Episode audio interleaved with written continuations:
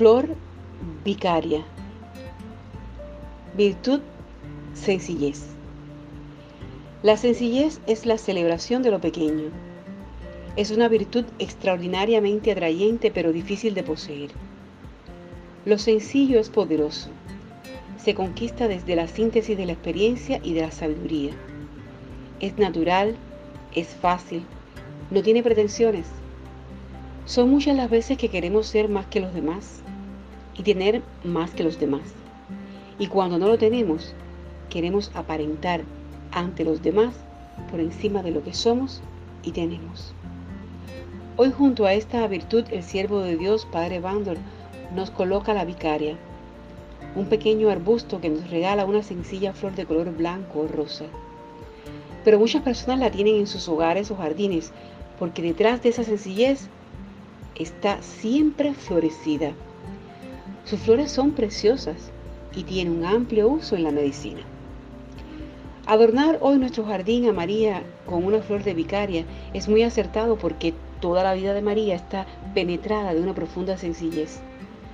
Su vocación de Madre del Redentor se recoge siempre con naturalidad. En ningún momento de su vida buscó privilegios especiales. María se reconoce a sí misma como esclava. En Caná aparece pendiente de la marcha del banquete. No está para que le sirvan, sino que ella es la que sirve, y en las predicaciones de su Hijo nos la muestran como oyente, no en primera fila, sino entre la muchedumbre. La sencillez exige claridad, transparencia y rectitud de intención. Requiere de una voluntad fuerte que nos lleve a escoger el bien.